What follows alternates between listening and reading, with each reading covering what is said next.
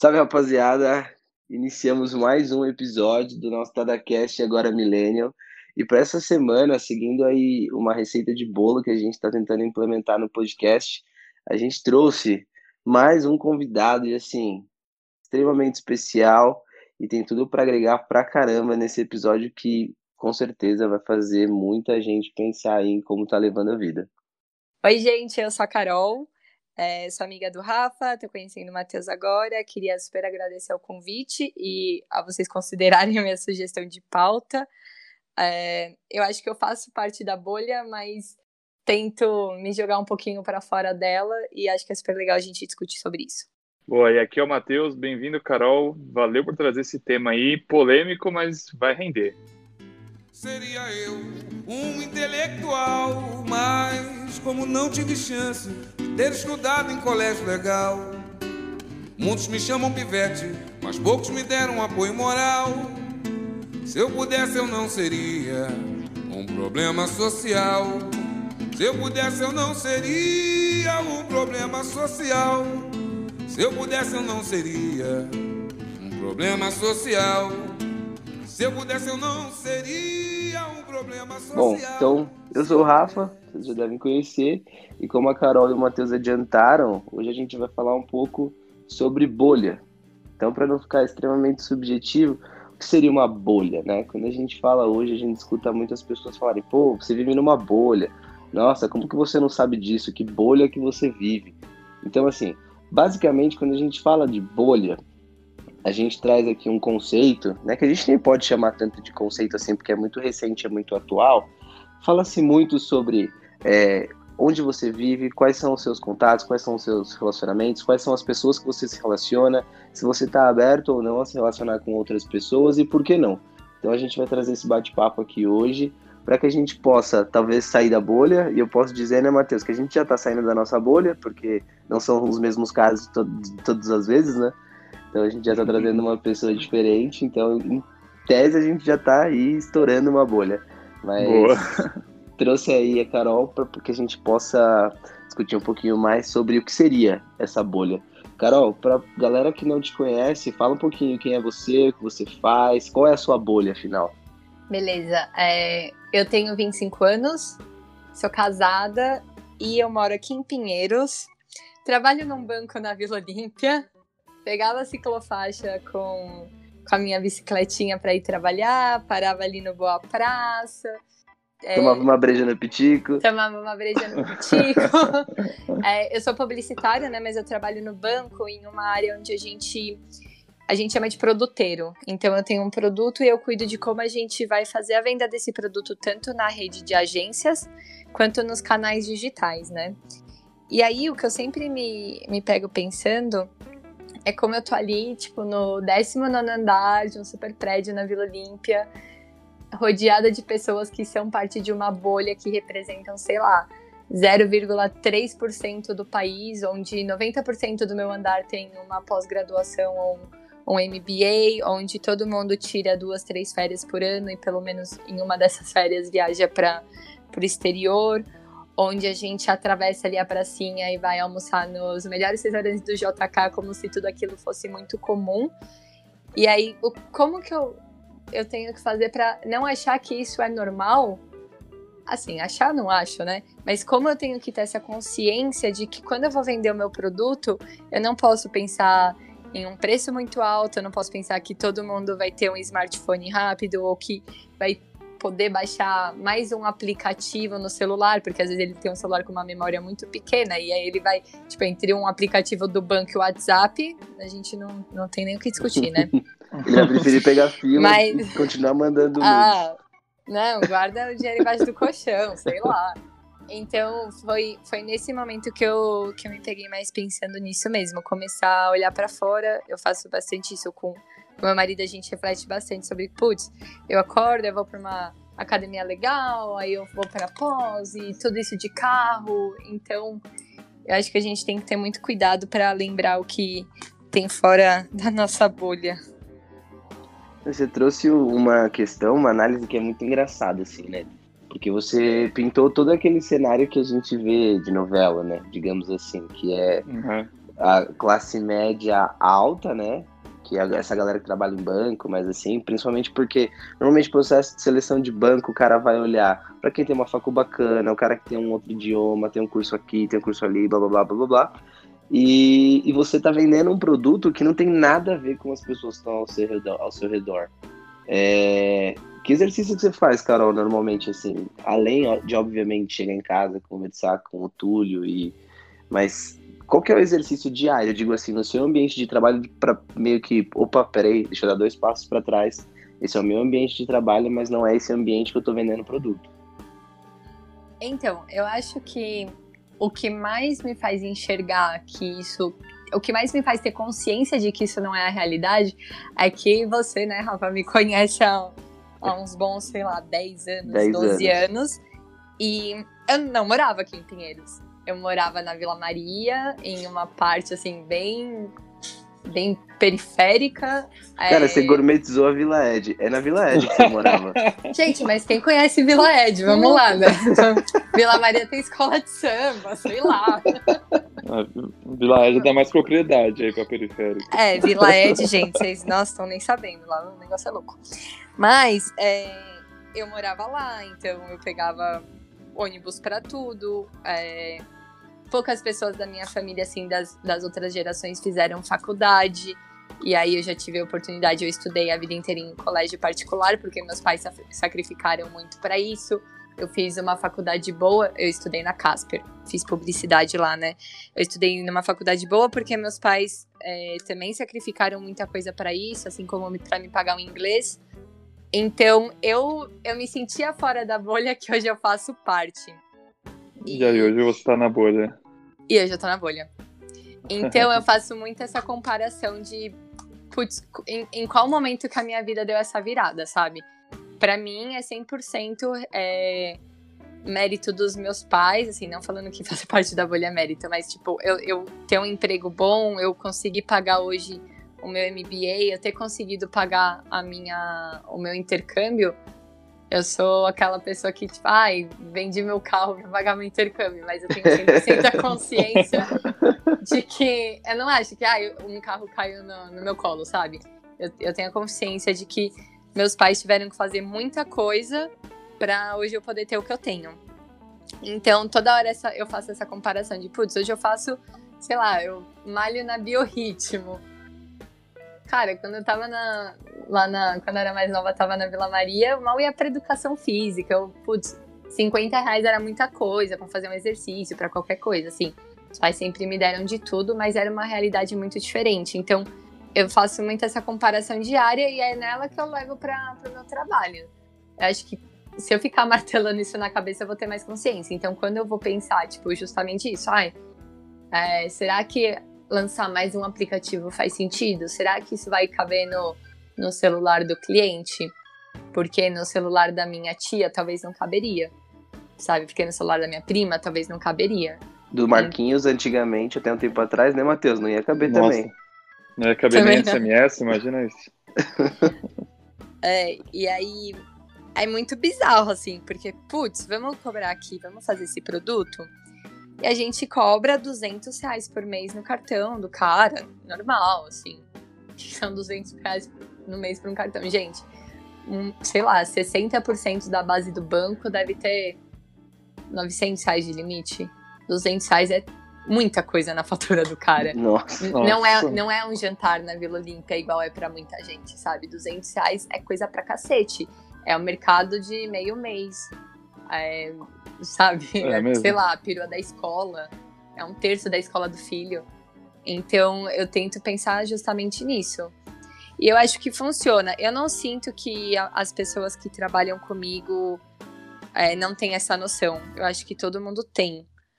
Mas eu acho que também a gente não pode pensar só na hora de fazer um produto, sabe? Então, ah, beleza, eu entendo que a realidade do Brasil é isso. Não é todo mundo que tem acesso às coisas é, que, a, que a bolha tem, não é tão fácil para muita gente, mas eu não posso pensar nisso só na hora de fazer um preço.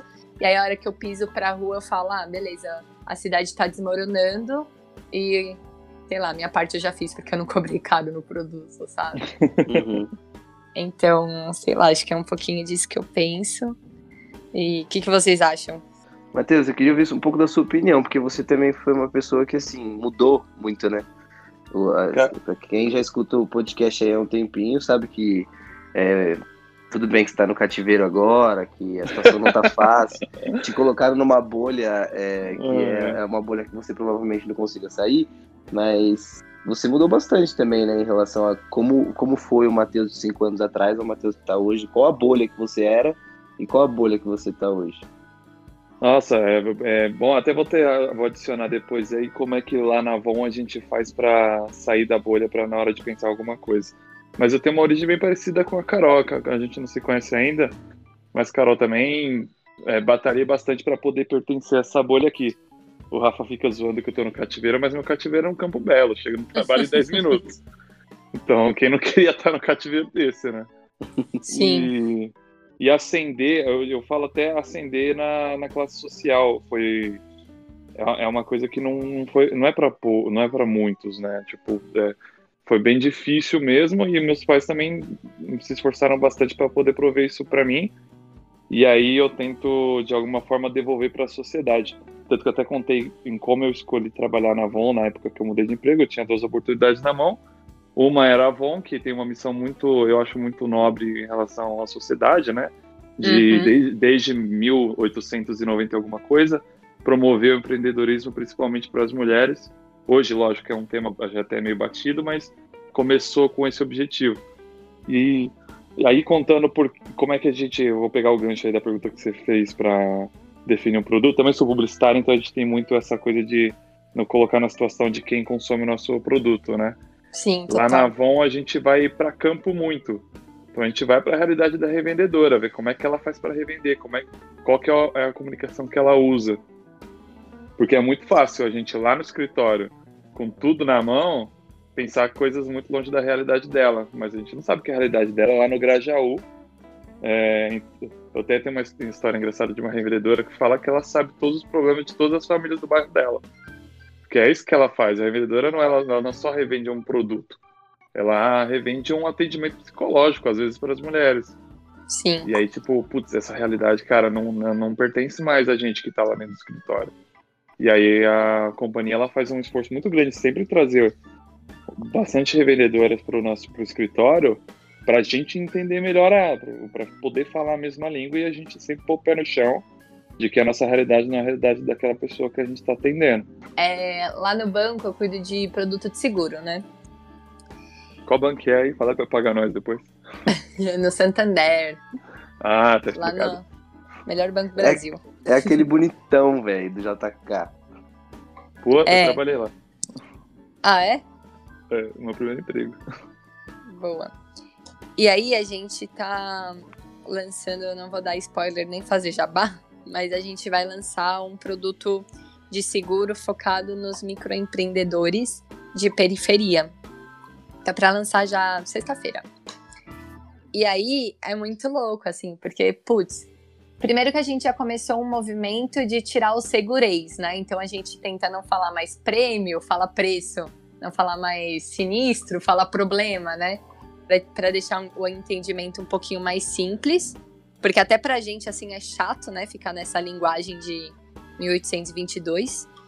Mas quando a gente tava, começou a desenvolver esse produto, estava definindo como ia ser a linguagem desse outro do, da, do microempreendedor da, da periferia, tá?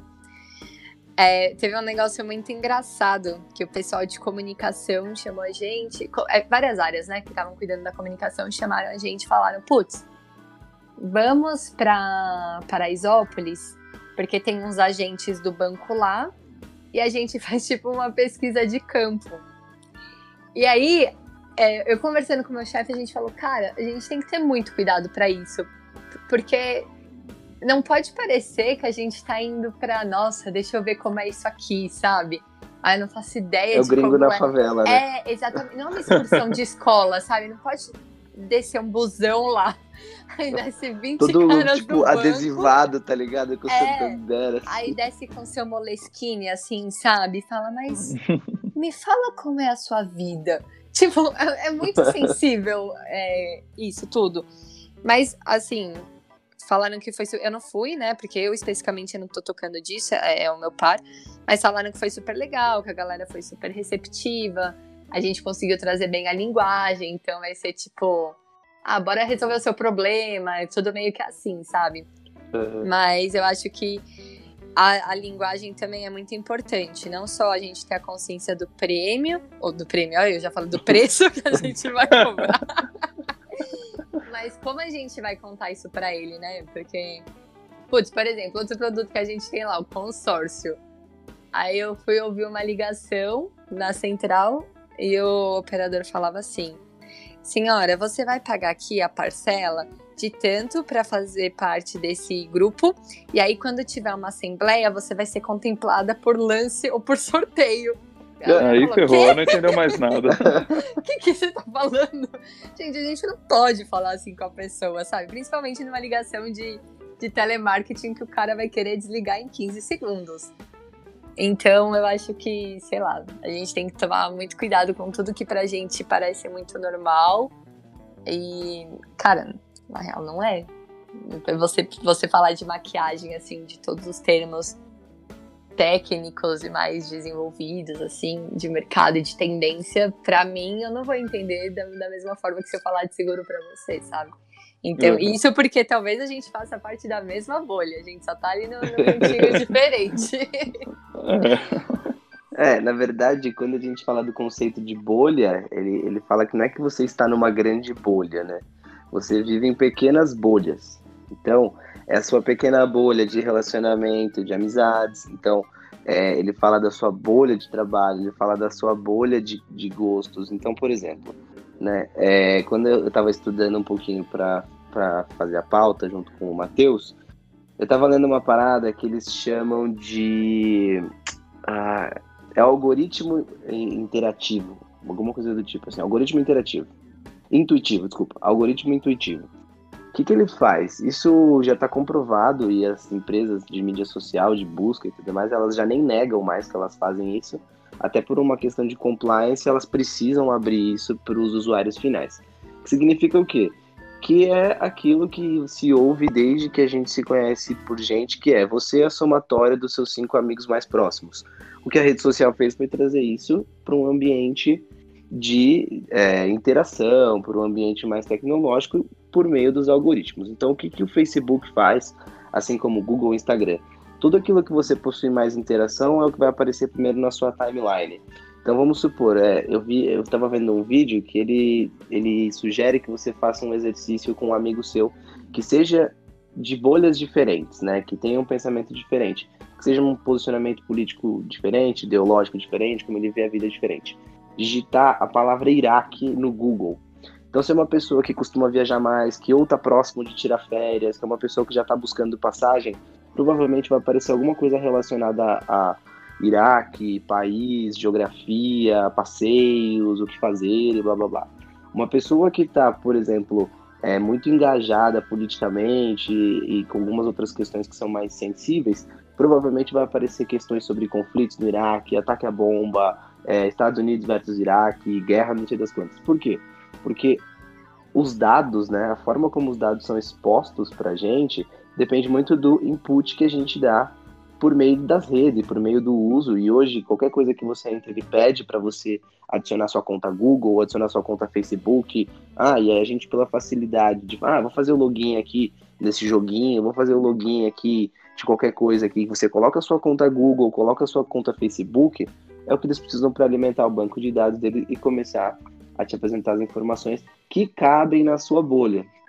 E aí é onde está o perigo, efetivamente, da sua bolha, que é outro problema que a gente tem nos dias de hoje, que é relacionado a eu tenho que ser especialista em, em absolutamente tudo, né? Que é uhum. a polarização dos dados. Então, o que acontece? Quando acontece qualquer fato durante a semana, que seja algo polêmico ou que seja algo que chame a atenção das pessoas, automaticamente você é obrigado a se posicionar entre o certo e o errado, o esquerdo, direito, cima, baixo, azul ou rosa, né?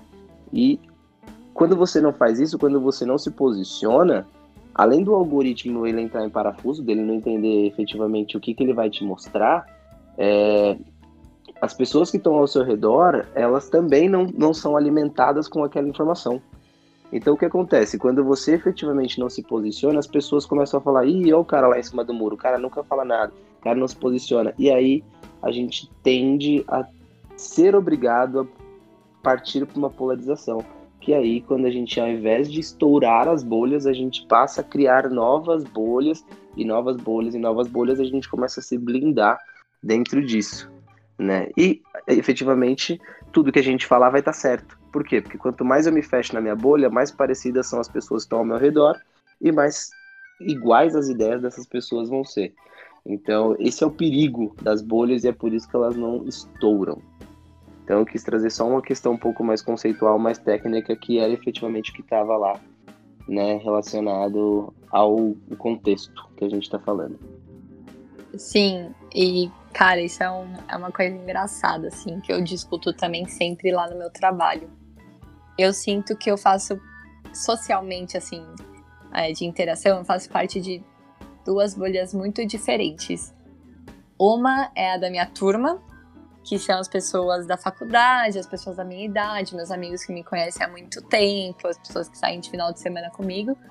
E com elas eu sou muito mais eu, assim. Então, putz, Rafa, você me conhece, eu falo pra caramba, eu brinco pra caramba, eu abraço todo mundo, eu falo com quem eu não conheço. E a gente numa balada de top calça é normal. A uhum. gente tirar uma foto virando três copos é normal. Pra nossa geração, pra, pra esse nosso meio, tudo isso é normal. Principalmente quando você conhece a pessoa e sabe, putz, nossa, ela faria isso é, se tivesse 20 pessoas ou se tivesse sozinha, a pessoa é assim, né? Sim, e amanhã ela vai vir trabalhar como se nada tivesse acontecido normalmente. É, na real, é, isso, sei lá, pra minha amiga que também é analista, sabe? Ela me conhece é assim. Por outro lado, eu tenho uma bolha do trabalho, e assim, se alguém ouvir, gente, ninguém específico, tá? mas, mas que já é de um de uma outra turma, sabe? Então, tipo, gente, postar foto de biquíni é um absurdo. Postar foto mulher bebendo toda hora é um absurdo. Gente, mas essa menina, onde ela vai no café, ela fala com alguém, não é possível. Então eu fico muito dividida, assim, entre. Às vezes eu vou, monto um stories no, Instagram, super legal com as minhas amigas no final de semana, e eu volto e falo, não, não posso postar. A galera do banco vai ver, eles não vão entender. Tipo, Sim. Isso é muito doido. Isso é da rede social, assim, também.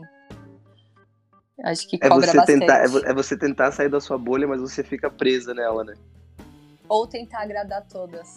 É, é exatamente. Você tem, você tem dois personagens, duas bolhas diferentes. Uhum. Sim. Tipo, piso no banco, tenho que virar uma chave. Saio do banco, volto a chave. Mas eu não consigo fazer isso também. Então, vai, as pessoas me conhecem. Aí um dia saem comigo num happy hour e falam, nossa, meu, que isso? Porque eu já virei a chave de volta, sabe?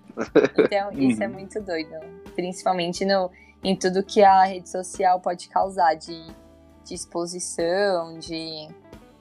Enfim, de caos. Matheus, eu queria ouvir. É, você que trabalha com dados, né? Você que... Nossa, eu ia falar disso aí tá focado nessa questão de dados e dados e dados e dados e números e gráficos e tudo mais. Polêmico. Como que efetivamente você tem enxergado essa questão? Cara, eu, você comentou aí do, de como funciona o algoritmo, principalmente do Google e das redes sociais, né? Eu, como um bom analista aqui de dados, eu uso tudo isso ao meu favor e aí, meia culpa, eu faço o sistema continuar funcionando desse jeito. Já enquanto publicitário, né, eu preciso comprar mídia para o meu público. E aí todo esse algoritmo favorece para que eu encontre meu público, porque aí você acabou de explicar como é que ele funciona. E eu acho é, é meio sombrio mesmo isso, cara, porque a gente acaba favorecendo. Eu não sei quando vocês viram o escândalo da Cambridge Analytica junto com a campanha do Trump. Sim. Sim. Então, é, ele ajudou, e tudo isso ajuda ao mundo ficar cada vez mais extremo, né?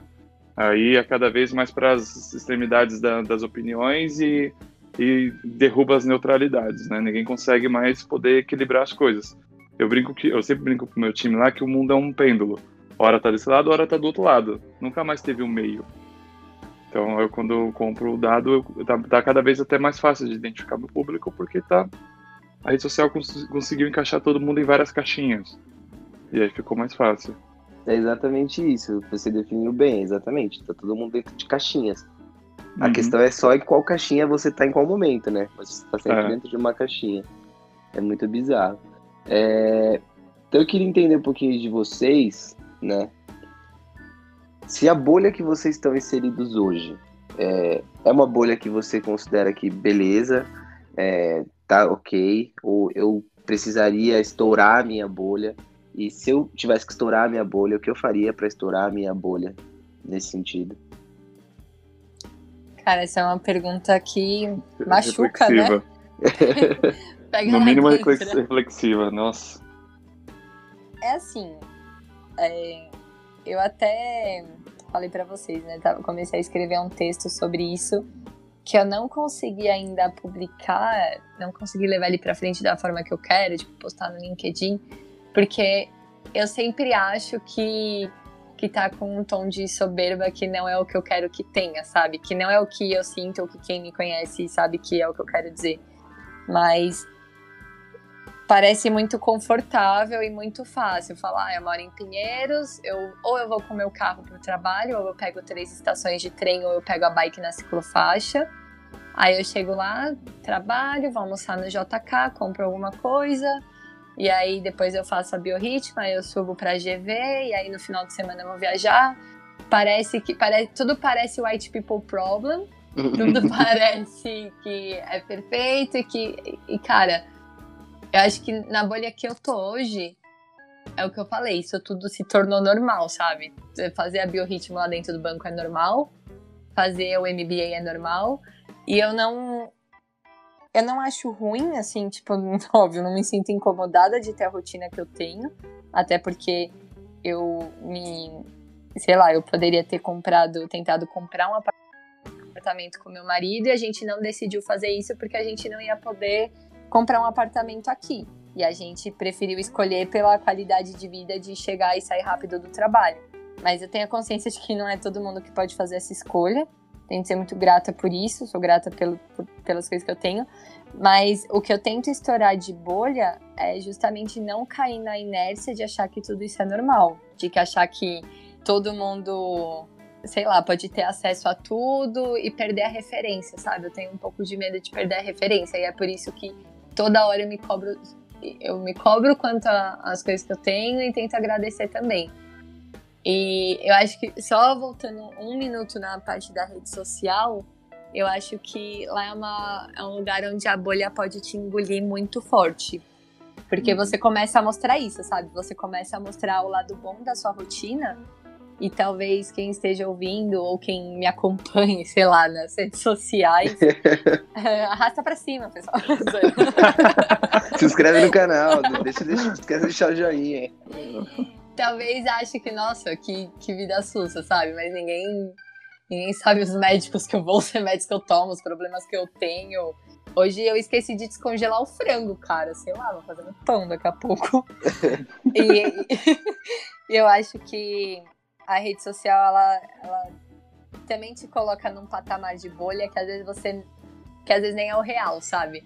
Mas você, você quer. nem queria estar, tá, né? Que você nem queria estar. Tá, exatamente. Tipo, por, por, conta disso, seja porque você não quer passar um tom de soberba, ou você não quer que as pessoas tenham uma impressão errada, ou que você não quer que, sei lá, que a impressão das pessoas se limite a, ah, ela faz academia o dia inteiro e trabalha e, sei lá, compra roupa. Exatamente. Então acho que se eu, eu não sinto, eu não me sinto desconfortável do tipo, ah não, não é, não é nesse mercado que eu quero trabalhar, não é nesse bairro que eu quero morar, não é nessa rotina que eu quero ter. Mas o que eu não quero de jeito nenhum, tipo, é achar que isso é normal e, e perder a referência e não conseguir mais trabalhar os meus produtos ou sei lá, ter a consciência social, política que eu sempre busco ter, sabe? Caraca. ainda, que eu, ainda bem que a Carol colocou várias ideias aqui na minha cabeça para poder falar junto. Bom, mas eu, eu tenho mais ou menos a mesma referência, porque, cara, eu, eu, eu lutei para estar nessa bolha aqui. Tanto eu tô pegando um AP num bairro que eu escolhi, eu, eu tive um luxo de poder escolher o bairro que eu quero morar. Que nem a Carol, ela abriu mão de ter o próprio AP para poder morar em Pinheiros e mais fácil para o trabalho. Eu também estou podendo escolher isso e, mas mesmo assim eu sei da onde eu vim e sei que não é normal para, não é fácil para todo mundo que está lá. E para eu fazer o exercício de furar a bolha, né, e, ou talvez trazer mais pessoas para essa bolha aqui que, é, vamos falar a verdade, não é nada ruim.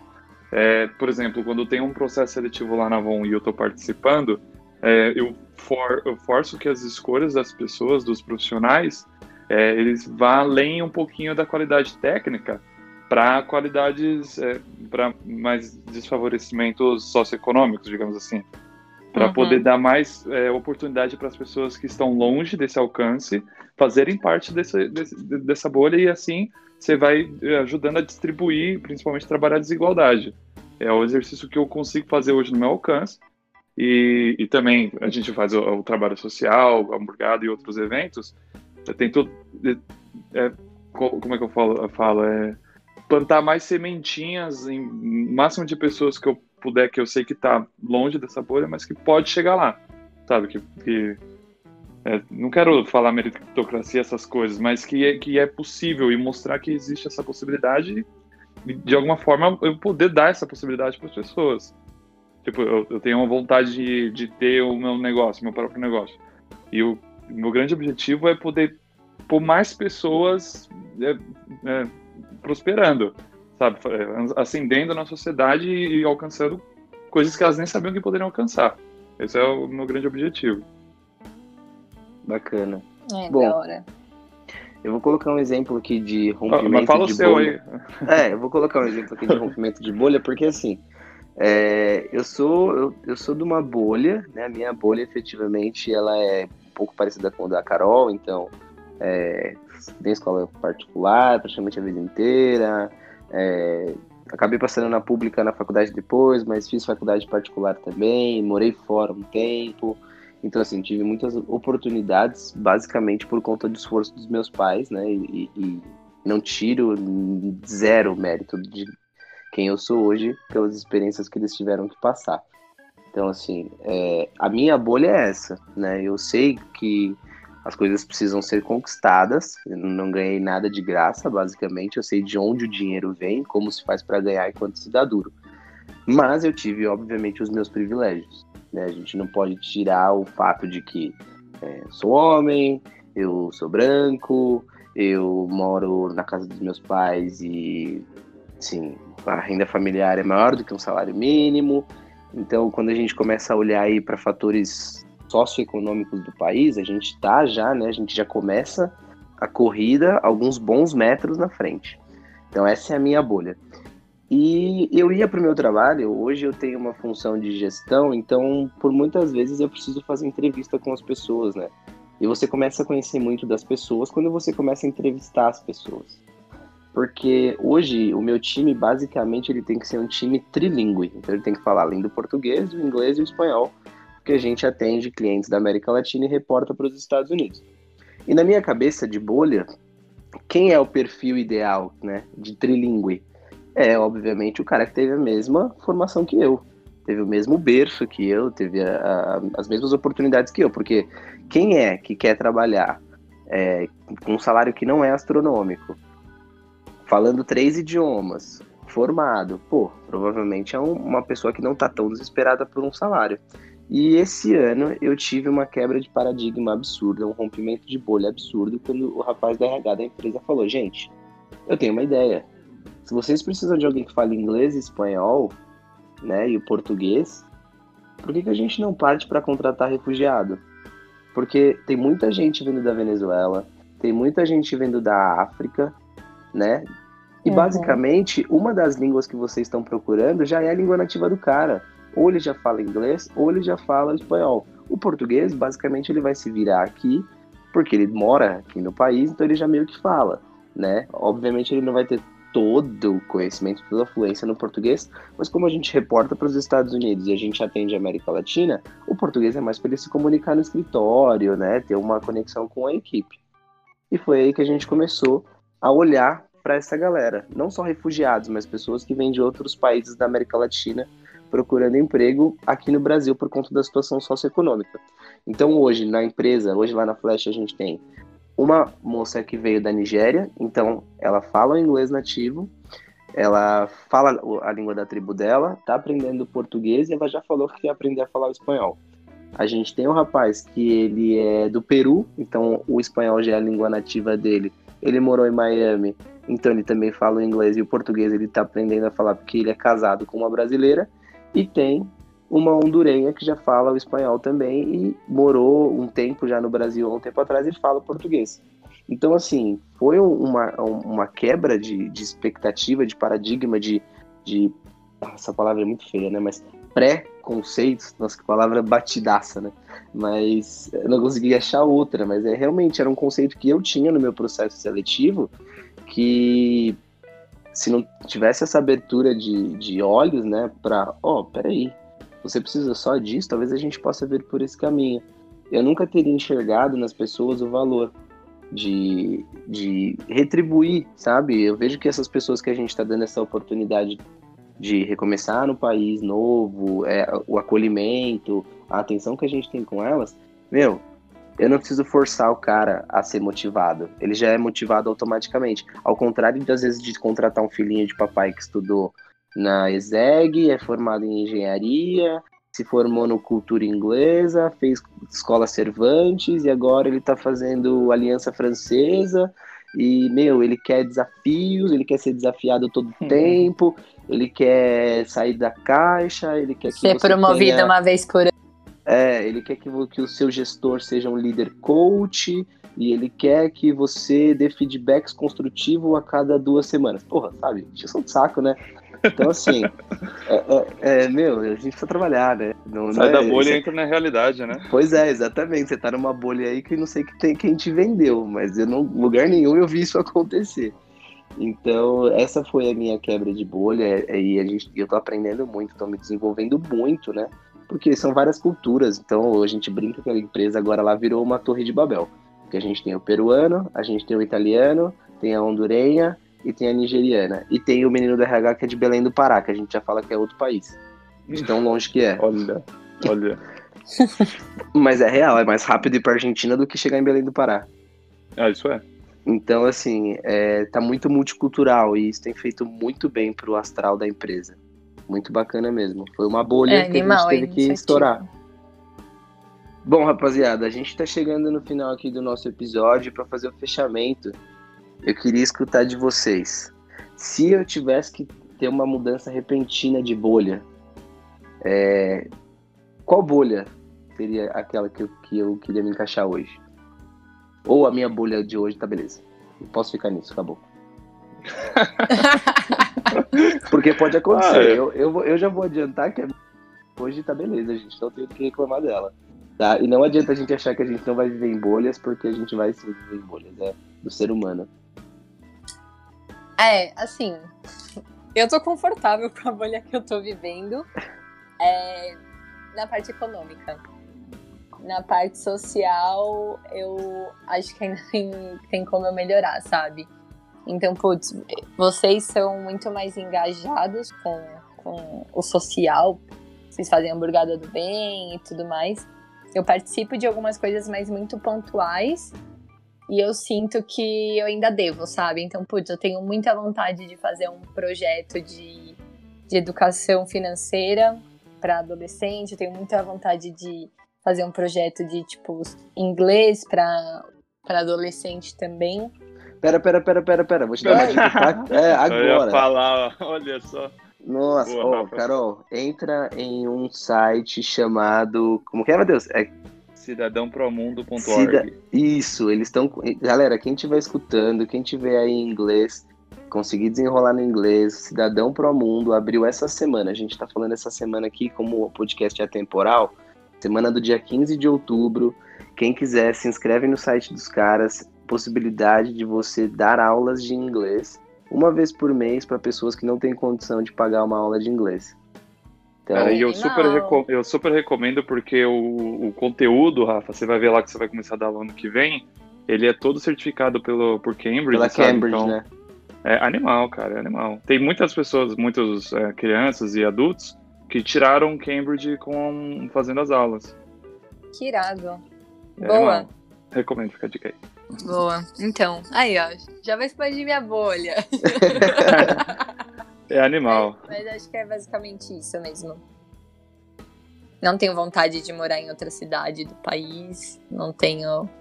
Tô confortável com a minha profissão, então. Sei lá, por enquanto tá ok. Mas acho que essa parte social ainda pega muito, justamente saber, putz, eu sou a minoria da minoria, eu tive muitos privilégios e como eu posso de alguma forma ajudar as outras pessoas a terem também, sabe?